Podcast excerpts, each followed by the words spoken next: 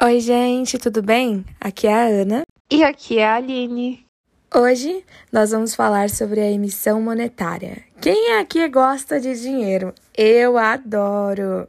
Olha, Ana, como uma boa capricorniana, eu também adoro dinheiro. Mas é meio complexo, né? Todo esse processo para colocar uma nota no mundo. Então, Aline, é meio complicado mesmo.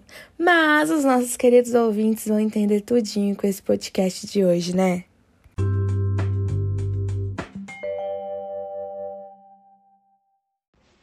Para vocês entenderem tudo certinho, vamos começar pelo começo? O que é emissão monetária? Conta pra gente, Ana. Bom, Aline, a emissão monetária é de fato o ato de colocar o dinheiro para rodar no mundo, seja ele em moeda ou papel. Basicamente, quando uma diva pop lança um álbum, sabe? Ela precisa da aceitação do álbum para rodar em todas as rádios, alcançar os topos dos charts, enfim. É, ele precisa ser aceito para fazer sucesso. Isso acontece com dinheiro também. Ah, então peraí. Quer dizer que a Beyoncé não pode simplesmente surgir e fazer uma nota com o rosto dela e falar que ela vale, sei lá, 100, 200 reais? Não, Aline, mas seria incrível ter uma nota com o rosto de Beyoncé. Imagina o rosto da diva nas notas, ia ser incrível. Mas você sabia que o dinheiro ele nem sempre foi da forma que a gente conhece? Ele na verdade era meio que coisas para troca, sabe? Em resumo, ele se tratava de troca de mercadorias e foi muito popular na fase da antiguidade. Sabe quando tem aquelas promoções? Troque um casaco por um chocolate? Era basicamente assim. Não, nossa, para tudo. Eu nunca vi isso de trocar casaco por chocolate, Ana. Aonde que eu faço isso?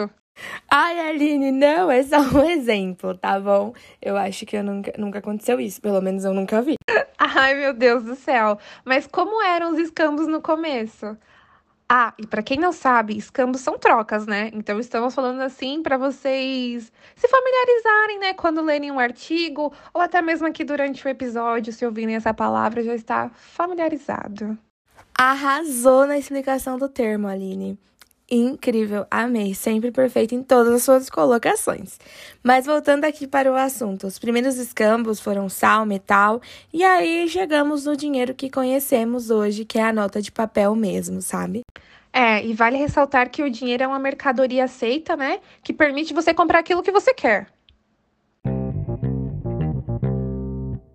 Você sabia que as moedas e as notas passam por mudança de cores, formatos e até mesmo as imagens, né? Tipo, a de dois reais, que tem uma tartaruga, ou a nota mais linda já feita nesse país, que foi a nota de um real, que é bem old, nem existe mais, e ela, inclusive, virou moeda. Ganhou até edições especiais nas Olimpíadas, né? Coisa toda bonitinha. E também vale ressaltar que no Brasil, o Conselho Monetário Nacional é o órgão que autoriza a emissão do papel ou da moeda. E após a autorização dada pelo Conselho Monetário, a fabricação fica por conta da Casa da Moeda. O outro fator que eu posso estar falando aqui é a emissão da moeda, que é feita pelo Banco Central. E nessa etapa, o papel emitido pela CDM vira dinheiro e ganha valor no país. E claro, o último, mas não menos importante, eu acho que esse aqui até é o pilar, né, que as pessoas adoram, que é o passo da distribuição, né, onde a responsabilidade fica também para o Banco Central pelo Banco Brasil. Meu, é super complexo, real, né? Gente, tô chocada. Agora um fato super legal e interessante, que eu acho bem bacana de falar aqui, é que eu não sei se todo mundo sabe, né, que as notas de dinheiro do Brasil mudaram de tamanho para ajudar as pessoas cegas a identificar qual nota é aquela. Então, a partir do, do tamanho da nota, ela consegue saber se é de dois reais, se é de 10 ou de 20. Nossa, que incrível essa iniciativa. Acho muito legal também a ideia das notas não terem mais os rostos dos presidentes, sabe? Assim, ela não precisa sair de circulação a cada mudança governamental, igual na Inglaterra, que muda cada vez que outra pessoa assume o trono. É, de fato, Ana, eu concordo contigo, viu?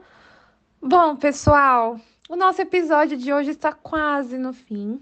Mas queremos agradecer você por ter escutado até aqui e esperamos que você tenha entendido um pouquinho né, sobre a produção monetária.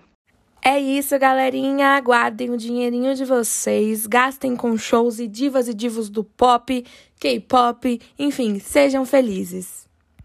Exatamente, pessoal. Guardem um dinheirinho de vocês, sejam para recordação, né? Ou para gastar mesmo.